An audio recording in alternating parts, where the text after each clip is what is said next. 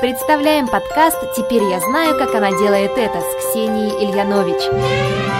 Слушайте вдохновляющие интервью с мамами, которые совмещают материнство и собственные проекты. Записывайте их секреты успевания и внедряйте проверенные лайфхаки. Здравствуйте, дорогие слушатели! Меня зовут Ксения Ленович, я автор образовательного проекта «Материнство в радость» мамарада.инфо о том, как находить время на себя и самореализацию даже самым занятым мамам.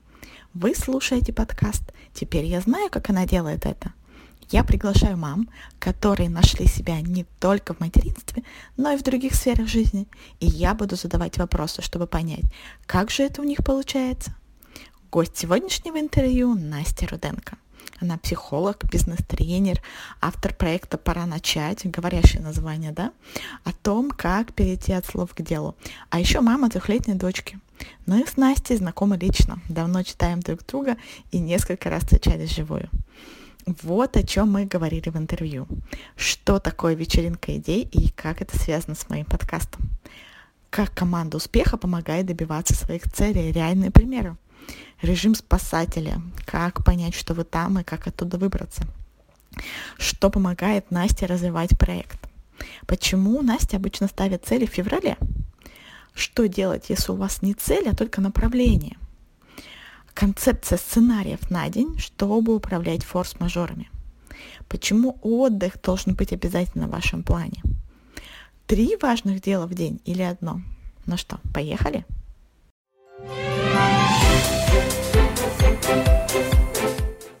Настя, привет. Привет, Ксюша. Расскажи, пожалуйста, о себе в общих чертах. Я Настя Руденко.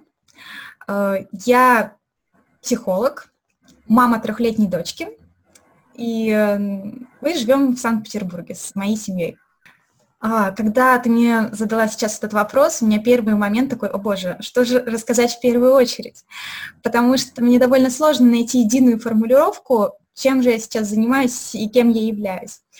Так как я уже очень давно, и мне повезло, что я довольно рано определилась со сферой деятельности, это психология, я действительно психолог, э, практикующий, а, то с нюансами и вот с самим направлением психологии вот здесь был довольно долгий путь. И что я имею сейчас? Я такой некий гибрид. Я mm-hmm. психолог э, и специализируюсь на том, что работаю именно с установками, э, помогаю разобраться, как мы сами себе мешаем. Я бизнес-тренер, работаю с инструментами внедрения э, разных техник, да. Э, я HR, потому что я долгое время работала в корпорации, именно менеджером по персоналу. И сейчас я еще и официально зарегистрированный лидер команд успеха Барбара Шер, а это про создание команды поддерживающего окружения и про то, как идти к своим целям.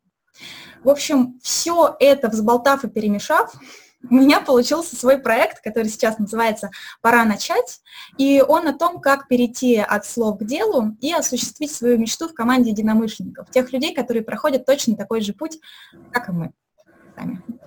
Слушай, расскажи тогда поподробнее, как вообще пришла идея проекта, о чем он? Uh, ну, вот если в двух словах, э, то да, пора начать, это говорящее название. Он именно о том, как, как начать. И здесь в основе лежит именно идея создания поддерживающего, поддерживающего окружения, команды людей, э, которые тоже идут к своим целям и мечтам, э, причем они могут быть не похожи, они могут быть совершенно разные, но при этом это люди, которые поддерживают друг друга, помогают на этом пути. В команде проекта 5 человек, и на протяжении двух месяцев они помогают друг другу э, преодолевать сложности, проводят мозговые штурмы, как найти идеи и преодолеть существующие препятствия, которые возникают.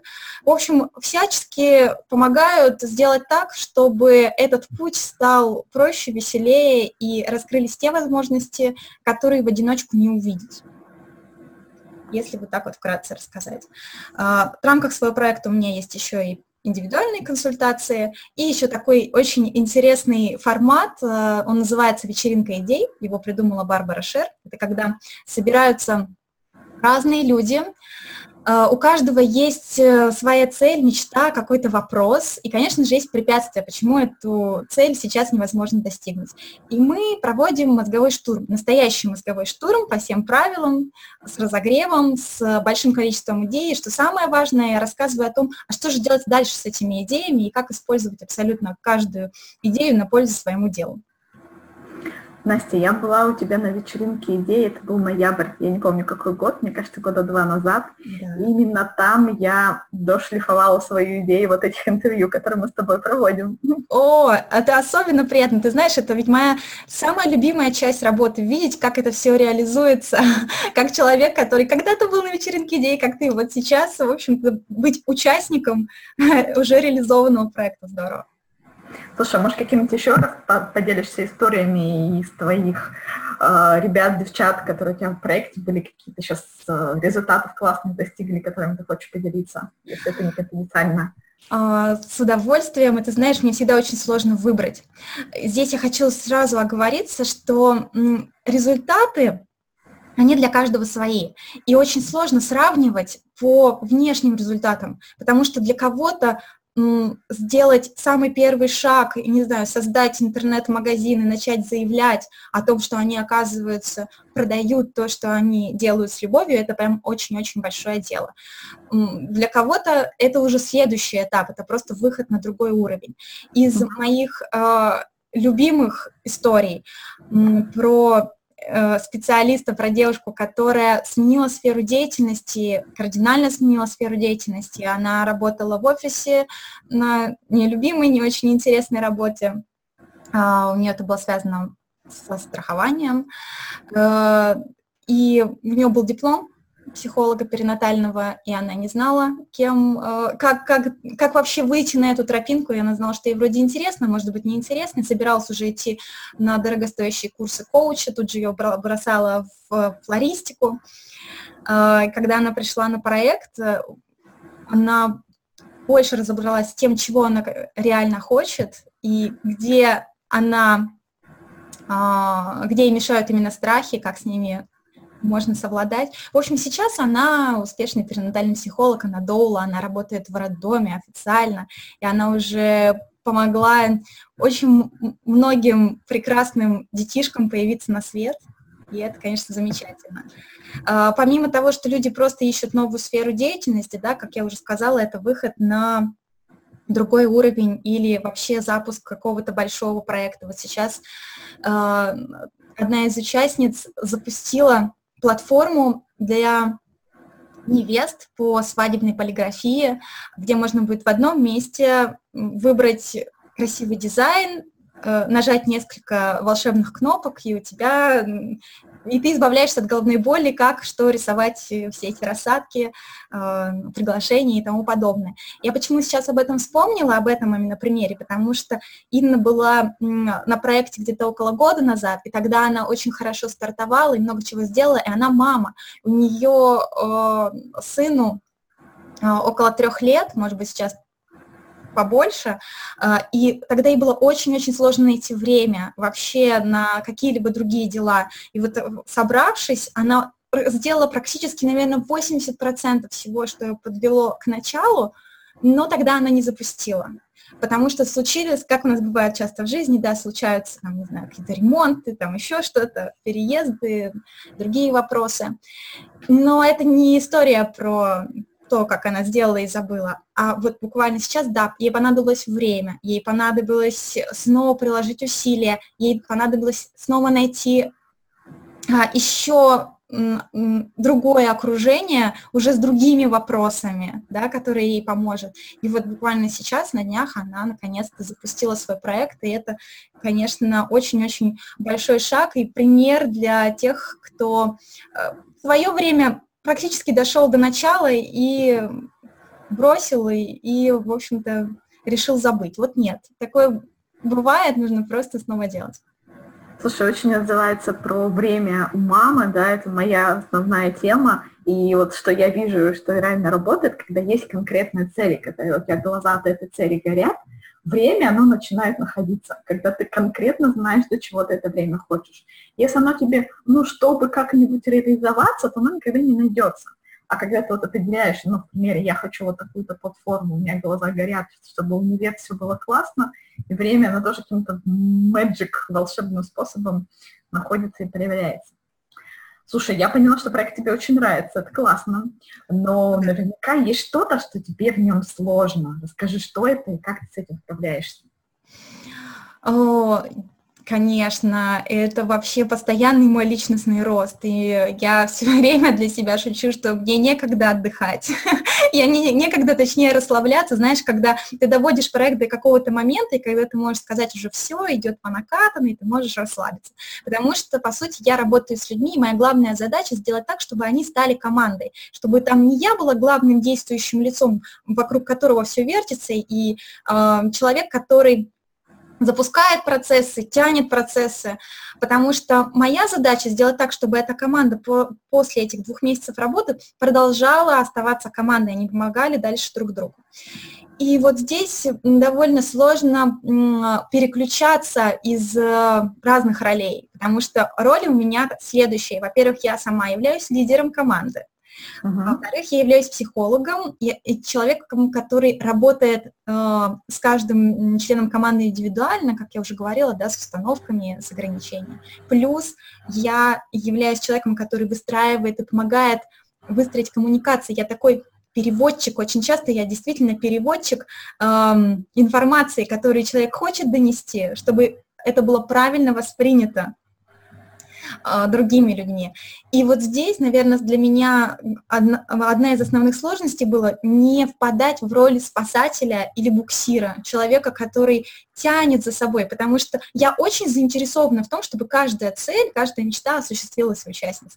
И иногда это переходило в момент, что я как будто бы считала это уже своей целью, и как будто бы мне становилось это больше надо. На самом деле так делать действительно не стоит, и это, от этого хуже всем потому что скорее роль лидера да, и в том, чтобы дать понять, а вообще надо тебе это, если ты хочешь, то почему, если ты не хочешь, то почему. То есть такое вот разделение ответственности.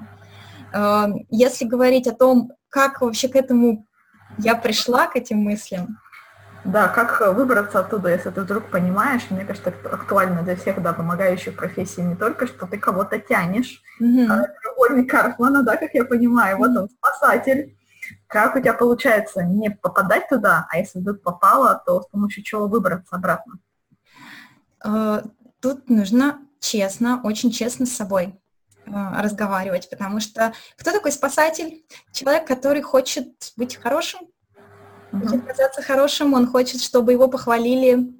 А, и здесь нужно честно задать себе вопрос. Ты сейчас это делаешь почему? Потому что ты действительно хочешь, вот, чтобы э, причинить добро, да, так скажем, или тебе не нравятся те процессы, которые сейчас происходят, они могут нести какие-то негативные эмоции, может быть, даже какое-то разочарование да, у людей, которые к тебе пришли, и ты просто хочешь э, быть хорошим специалистом, ты хочешь вот любой ценой все это на себе вытянуть.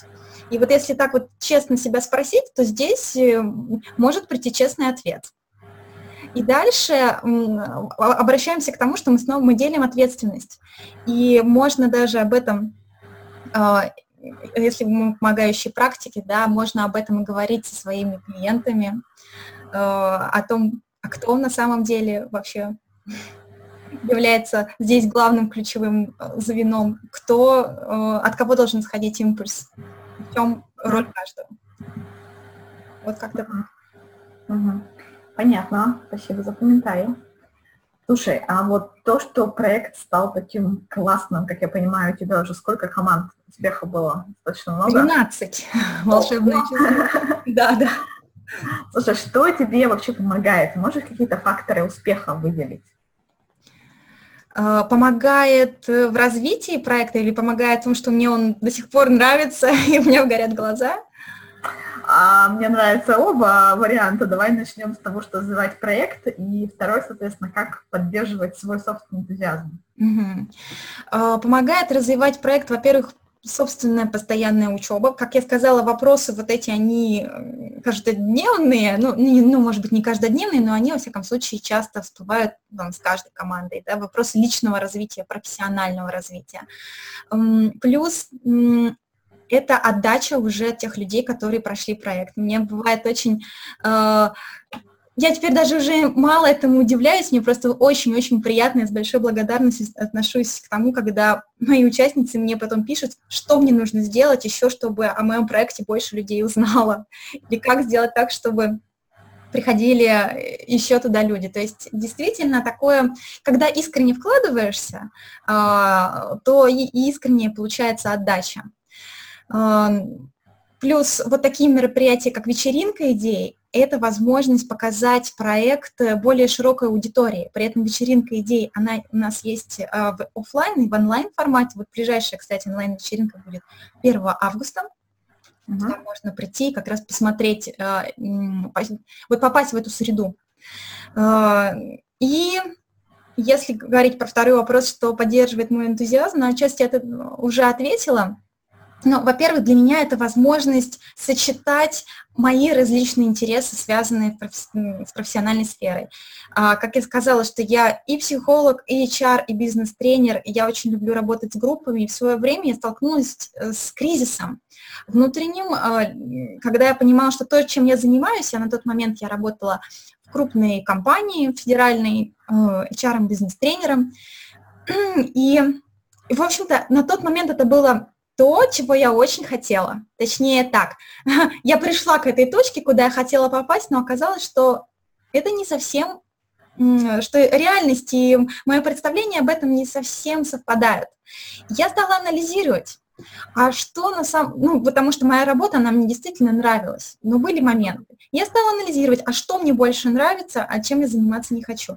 И я поняла, что мои собственные глаза больше горят, когда на корпоративных тренингах э, речь заходит о личных целях, и вот когда вот эти личные цели совпадали там с целями компании, и человек вообще в этом раскрывался, то вот это было прямо бинго, да, я больше всего от этого заражалась я стала думать о том, как это можно сочетать. Потому что самый простой путь был пойти в коучинг или в персональные консультации, но там не было группы, там не было этой групповой динамики, там не было вот этой креативности, э, и где ее можно было взять. И ответ так просто, его, ну, мне кажется, здесь нет такого, да, правильного решения, открой там атлас профессии, профессии ты найдешь. Я пошла просто за интересом, за тем, куда он меня может привести. И там случилась интересная история, потому что ко мне поехала в гости, приехала моя подруга, и я ей купила в подарок книгу Барбары Шер «Мечтать не вредно». Пока она ехала, я эту книгу прочитала, и меня очень зацепила история про команду успеха. Я дальше стала смотреть и выяснила, что, оказывается, можно стать э, зарегистрированным лидером. И, в общем, это позволило мне сочетать, то есть даже сама база, да, то, что рассказано у Барбары Шир, это тоже одна из составляющих того, что я делаю. И это вот такая мозаика, она, по сути, сложилась. И так как это разные сферы, разные грани, да, того, чего я могу и умею, получается, что я довольно долго и впредь, я думаю, буду с удовольствием заниматься этой деятельностью. Угу. Понятно. А расскажи, пожалуйста, как ты ставишь себе цели, если ты в этом специалист? Играющий тренер. Да. О, хороший вопрос э, про цели, потому что я по-разному их ставлю. И даже вот то, что я сейчас рассказала, про цель выбрать, а чем же мне дальше заниматься, это один из способов, как я ставлю цель. И, скажем так, если я понимаю, куда я иду и чего я конкретно хочу, ну, если возьмем там, не знаю, личную цель про отпуск в какое-то конкретное место, uh-huh. здесь э, цель ставится по известному смарту, да, по аббревиатуре SMART, то есть она должна быть конкретной, достижимой, измеримой, э, определенной во времени, я, по-моему, еще что-то забыла. Релевантной. Да. А, то есть сам, как можно больше конкретики и промежуточных этапов. А, как я могу туда прийти? Другой вопрос, если цель, это скорее не цель, а пока только направление, куда я хочу попасть. Вот здесь все гораздо сложнее, с одной стороны. потому что нет четкого пути, и ты не можешь конкретно прописать, а как я туда дойду. Здесь в первую очередь я ориентируюсь на ощущения, а как я хочу себя там чувствовать. Uh-huh. Второй момент, эм, этот э, способ постановки целей э, называется stepping stones. Э, по-русски я пока не знаю, как прям совсем аналог перевести, но мне очень нравится эта формулировка. Вот представьте, что вот мы идем э, через болото, и болото топка, и ты не знаешь, куда наступать. Ты знаешь, что тебе нужно туда пройти дальше, но перед тобой нету дороги. И ты нащупываешь кочки, и на твердое встаешь. Дальше начинаешь щупать другую кочку. Вот если перенести на способ достижения целей, то я вижу направление, вот как вот в моем опыте, да, я хочу заниматься э, личными целями, но я хочу работать с группой, что это может быть. И ближайшая кочка, куда меня привело, это интерес, да, это вот, допустим, команды успеха Барбары Шер. Это не прямое направление, но тем не менее выяснилось, что оно в итоге много чего мне дало, чтобы я увидела следующий шаг. И в данном случае, получается, путь, он не линейный, не прямой, он такой зигзагообразный. Но в чем его плюс? Что он дает больше возможностей увидеть разные варианты движения. Вот. Угу. А есть какая-то, не знаю, ритуал, когда там в декабре берешь красивый планер, красивую ручку или открываешь заметки в ноутбуке? Или это нет такого процесса, как цель возникает, ты начинаешь с ней работать? У меня есть, эм, ну, можно сказать, да, такой ритуал подведения итогов года в, э, в декабре, когда я вспоминаю о том, не просто про достижения, да, которые у меня были, но и про события, и про успехи, и про неудачи. И планирование, ну вот здесь я сразу хочу сказать, что у меня, я не привязываюсь к какому-то какой-то конкретной дате, допустим, к 1 января, потому что я бывает в разном состоянии прихожу к этой точке. Либо mm-hmm. я уже э, очень включена в процесс, и я понимаю, да, куда я иду, либо, допустим, у меня очень-очень низкий запас энергии, и мне просто нету сил э, и желание думать о каких-то новых целях. Поэтому здесь я больше ориентируюсь на свое внутреннее состояние. И чаще, кстати, если мы говорим про глобальные цели, то это у меня больше переходит период на начало февраля, потому что январь – это такие семейные праздники, потом возможность порефлексировать, немножко подумать, подкопить энергию и уже вот в, в феврале думать о том, как планировать дальше. Угу. А давай вообще тогда про планирование поговорим. Mm-hmm. Как ты вот относишься к планированию и прочим техникам в тайм-менеджменте? Я к ним отношусь очень положительно, потому что если бы не техники планирования, вряд ли бы я много чего успевала. Но при этом я за гибкое планирование. Uh-huh. Особенно я с этим столкнулась, когда стала мамой. И там случались и, и случаются до сих пор да, такие ситуации, когда ты можешь что-то распланировать, но там внезапный больничный, еще что-то, любой такой вот форс-мажор от тебя независящий, он просто портит все планы. И получается, что каждый раз ты с надеждой смотришь следующий день, и он в очередной раз а, просто ну, стирается. Это очень сильно влияет на мотивацию и вообще на ощущение управ... Э, что ты управляешь или не управляешь своей жизнью. И я пришла к такой системе. А, я ее называю сценарии жизни. А, по сути, если посмотреть на свой день, на самом деле у каждого выделится где-то несколько сценариев. Два, три или четыре. Вот что я имею в виду? Например, у меня маленькая дочка ходит в детский сад. И первый типичный сценарий, когда она туда идет, это значит, что мы встаем утром в 7 утра, я ее отвожу в сад, и у меня есть довольно длинный рабочий день до 5 часов вечера, пока я ее не заберу а, из сада, и у нас будет вечер. Второй сценарий – это когда она в детский сад не идет. Там ага. все, все иначе, да, там у меня есть буквально там, время тихого часа и еще какие-то определенные урывки. Есть третий сценарий, когда вся семья дома, я, муж, и совершенно иначе можно распределять это время. А дальше... Например, да, получается? Да. Сценарий – это выходные, скорее всего. Да, да? выходные. Ага. Э, у кого-то, э, у работающих мам в офисе, к примеру, может быть сценарий, когда я еду в офис или я не еду в офис, когда я еду в город на встречу или не еду в город на встречу. Зачем вообще нужны эти сценарии? Чтобы посмотреть, где в этом типичном дне есть места для времени на свое дело, на свой проект. Э, я считаю, и в каждом из этих сценариев у меня оно по-разному компонуется. Дальше я компоную дела по контексту. Что это значит? Что когда у меня дочь в детском саду, я нахожусь дома за компьютером, контекст. Я за компьютером, у меня есть Wi-Fi, например. И у меня есть, э, и при этом меня никто не дергает. У меня есть группа дел, которые я могу делать исключительно в таком состоянии. Есть контекст, когда, к примеру, я еду в метро, там что? Там я могу читать, там я могу писать заметки на телефоне, ну и так далее, да, вот по этому же принципу. И получается, когда я планирую, что завтрашний день у меня пройдет под сценарию номер один, когда дочь идет в детский сад, а утром мы просыпаемся и понимаем, что что-то случилось, и это не так, я могу просто поменять сценарии местами. И, и это не так уже давит на это ощущение, что я не управляю своей жизнью, и я все равно определенные продуктивные дела могу сделать. Конечно, есть моменты там с переносами встреч, но это уже происходит не так стихийно. Очень хорошая штука про сценарии.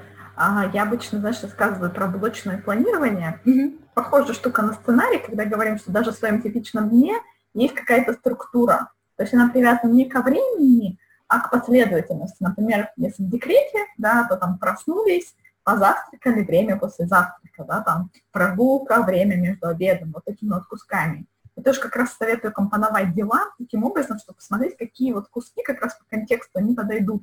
Например, надо сходить там на почту в магазин, прогулку эти дела, да, там надо кому-то позвонить, а это можно, в принципе, чаще всего с ребенком сделать, ну, сколько не очень там серьезный звонок, да, там. Время после завтрака обычно, там, по практике, там, клиентов моих, это время свободное, когда ребенок уже получил мамину внимание, всегда тут какую-то там часть работы даже можно подвинуть. А, классно, мне понравилась тема сценария, потому что когда там э, все поменялось, и мы там не идем в садик, если обычно, а, кошмар, что же да. делать, у тебя уже backup -план, ты такая, окей, это просто не форс-мажор, это вот вариант Б. Мне очень понравилась хорошая штука. О, да, я с тобой соглашусь, во всяком случае, это, я просто вижу, как и меня это спасает, и других мам, которые у меня на проекте, как это влияет на их продуктивность. Но здесь, знаешь, есть такой один очень важный нюанс про отдых, потому что можно очень хорошо заиграться вот в эту эффективность и находить каждую крупицу времени э, в своем дне, и через определенное время ну, допустим, через месяц. Часто я вижу, что это происходит через месяц. Это тотальная усталость, спад, отсутствие мотивации и чувство вины за то, что я дальше не могу продолжать. А все потому, что отдых не запланирован, он не встроен в структуру тайм-менеджмента личного как ну, обязательный элемент, а не как награда за сделанное. Да, да, ошибка number one вообще, которую чаще всего совершает, это как раз а, запланировать кучу дел, а и не запланировать для себя там отдых. Прям согласна с тобой. Настя, давай тогда еще дальше поговорим. Как у тебя получается совмещать вот то, что ты мама, а это там очень важная роль, и нас слушают, скорее всего, мамы. И в то же время ты психолог, который помогает людям. Какие у тебя есть лайфхаки, чтобы совмещать роли и мамы, и вот, собственно, самореализацию? Ну, а, один из лайфхаков это как раз те самые сценарии. Ага. Еще, если бы меня спросили, что бы ты оставила э, главным инструментом планирования, я бы оставила три дела в день, но по определенной модификации. Три дела из трех разных сфер. Чтобы ага. в конце дня можно было ответить на вопрос, а как, ты довольна этим днем? Я с этим столкнулась, э, когда у меня только-только родилась дочь, мои дни были похожи на день сурка. При этом сначала они были похожи на день сурка, потому что я была абсолютно в роли мамы, а потом, когда где-то с пяти месяцев моей дочки я начала заниматься развитием своего проекта, то здесь произошел определенный перекос в другую сторону. Потому что когда нас учат часто встраивать э, приоритеты, и мы записываем дела в свой ежедневник, чаще всего это дела, по работе, по делу, то здесь э, когда мы выбираем по одному делу из трех разных сфер, это возможность соблюсти этот баланс и помнить про отдых для тех, кто забывает. Это я, например. Мне, мне, мне, нужно, мне нужно это планировать, да, помашем. Я тоже в своем клубе. Э, плюс э, обязательно планировать какие-то дела для семьи, для ребенка или для, дома, для семьи в целом, да, и, или дела по дому, и одно дело по проекту. Это не значит, что в день у меня больше никаких дел нет, но это тот самый фокус. То есть если все совсем не так, нехорошо, то эти три дела важно, чтобы они были выполнены просто для ощущения удовлетворения и понимания, что да, все хорошо. Очень похожая штука рассказывала Катерина Лингольд на ее мастер-классе. Она тоже mm-hmm. говорила про три важных дела в день по трем направлениям. Мы с тем же комментарием, потому что, ну, у нее пока еще детей нет, и говорит, потому что обычно я и мои коллеги склонны уйти в работу, и, ну, наставить себе цели по работе, поэтому я себе там добровольно-принудительном порядке ставлю цель, эм, цели по личному развитию, и что же было третье, про отношения. Mm-hmm. Мы тоже либо семья, либо там а, партнер, кто рядом, тоже очень mm-hmm. классная штука.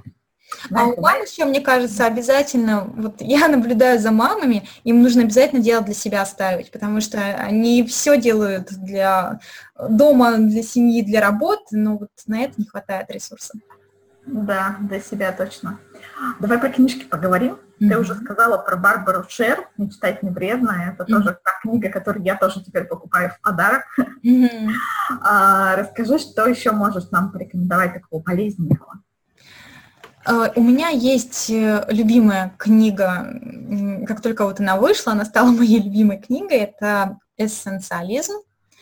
Грег Маккиан автор этой книги.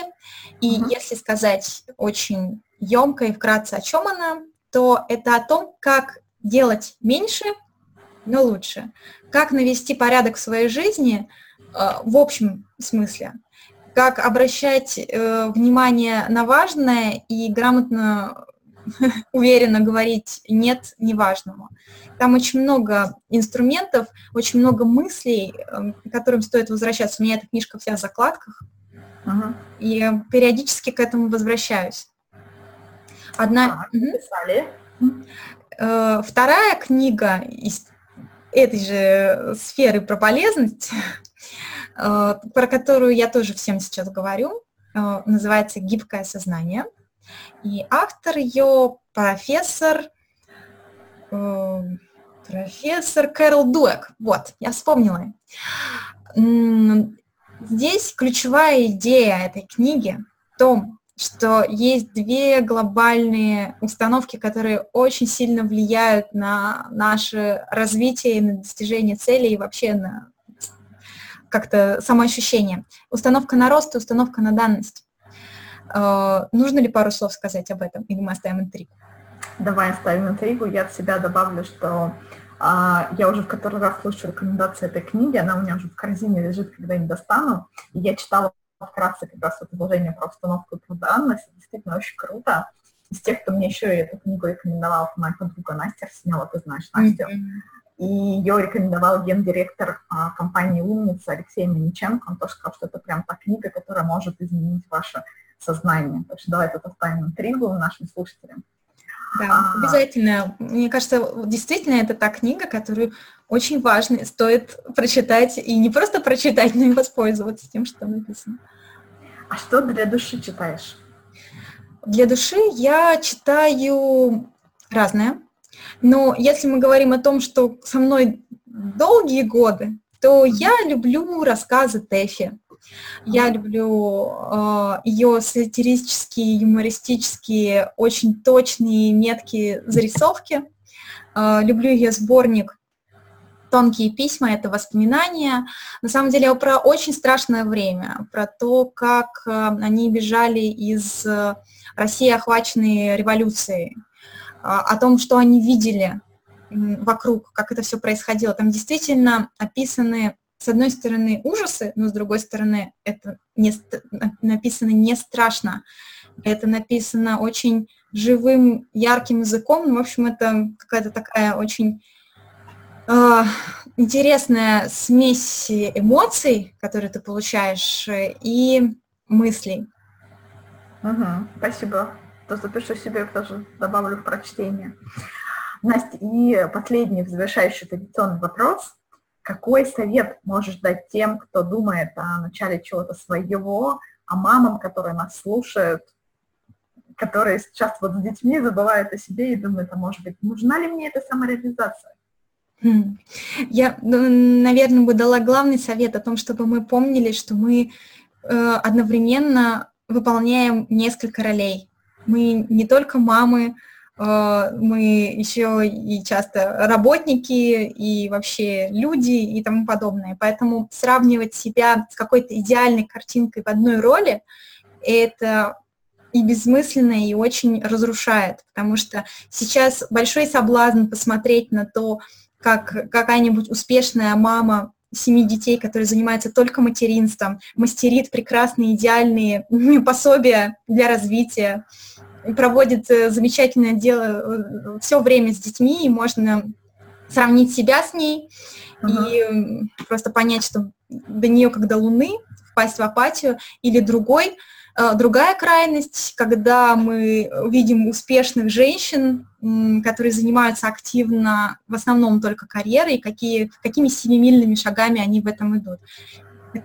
Моя позиция в том, чтобы помнить, что мы объединяем сразу несколько ролей. И в каждый момент времени мы делаем лучшее, на что мы сейчас способны. Вот, наверное, вот это. Я бы еще добавила, что сравнивать не с кем-то там в Инстаграме, а с собой в прошлом, чтобы замечать, какой прогресс происходит. Да, да, я с тобой совершенно согласна. А вот на это переключаться действительно важно, и это окрыляет. Да.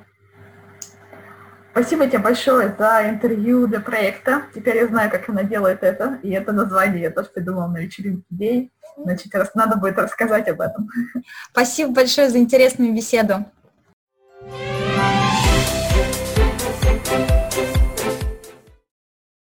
Вы только что послушали подкаст «Теперь я знаю, как она делает это» с Настей Руденко, автором проекта «Пора начать». В статье на сайте «Материнство в радость» мамарада.инфо в разделе «Подкаст» вы найдете все ссылки на блог Насти, а, регистрацию на вечеринку идей и список книг, которые Настя нам рекомендовала. Что я отметила для себя? Первое поддерживающее окружение. Я об этом уже миллион раз говорила и буду говорить. А тут и Настя нам тоже напоминает о важности поддержки на пути к цели и поделилась крутыми примерами, когда поддержка реально помогает выполнять цели, которые казались вообще невыполнимыми и крышесносными. Ищите поддерживающее окружение. Второе время найдется, если у вас будет цель. Не теоретическая, вот бы отдохнуть и хочу самореализации, а конкретную. Хочу почитать новую книжку Акунина и уже скачала на телефон. Или хочу вышивать крестиком картину, уже достала схему и нитки. Поэтому, если вам нужно время, сформулируйте конкретную цель, для чего вам это время нужно, и подготовьте все, что, все, что необходимо для того, чтобы этим заняться. Третье про цель направления. Мне очень откликается Настин подход, когда путь к цели не ясен, а ясно только направление. И Настя использует вот метафору с болотом, а я обычно использую метафору с туманом. Когда вы стоите в тумане и знаете, что вон туда вам видна дорога, но видна дорога только на первые два шага. И если вы эти два шага сделаете, видимость а, ну, не улучшится, она немножко подвинется, так скажем, и вы снова увидите следующие два шага. Поэтому мне этот подход очень нравится. Если вам непонятно, как достичь цели, а понятно только, как можно к этой цели двигаться, обязательно двигайтесь, сделайте эти два первых шага. Четыре. Четвертое. А, очень понравилась концепция сценариев на разные случаи жизни. Вот уж этот форс-мажор, а с детьми без этого никак. Ловите идею от Насти иметь план Б. У нее даже В, Г и Д. Как будет выглядеть ваш день, если ребенок не пойдет в садик, если Настя, э, если няня не придет, если у вас что-то вдруг поменяется. И это классно, когда вы заранее продумали, что может случиться, и знаете, что будете делать. Наличие запасного варианта очень успокаивает и реально помогает в случае форс-мажора. Пятое, что я еще до себя отметила, это время на отдых и на себя. Почти у каждой мамы это западает, даже я себя периодически на этом ловлю, мы тут с Настей повздыхали. И что хочу сказать, дорогие мамы, обязательно выделяйте хотя бы 15 минут в день для себя, не для мужа и для ребенка, а выбирать такое занятие, которое нравится лично вам, для себя любимой. И я верю, что мама даже маленького ребенка имеет на это право. И если вам такой подход откликается. Если вы чувствуете, что устали, у вас нет этого времени на себя, если вы хотите успевать больше, приходите на бесплатную 30-минутную консультацию по тайм-менеджменту для мам. Мы с вами поговорим о том, как организовать свой день с ребенком, как найти время на свои интересы, как перестать откладывать дела на потом. Кодовое слово для слушателей этого выпуска «Пора начать». Напишите мне любым удобным способом, ВКонтакте или Фейсбуке. Меня легко найти, Ксения Елинович, однофамильцев нет, и мы договоримся с вами о встрече в скайпе. До встречи в следующем выпуске. Пока-пока!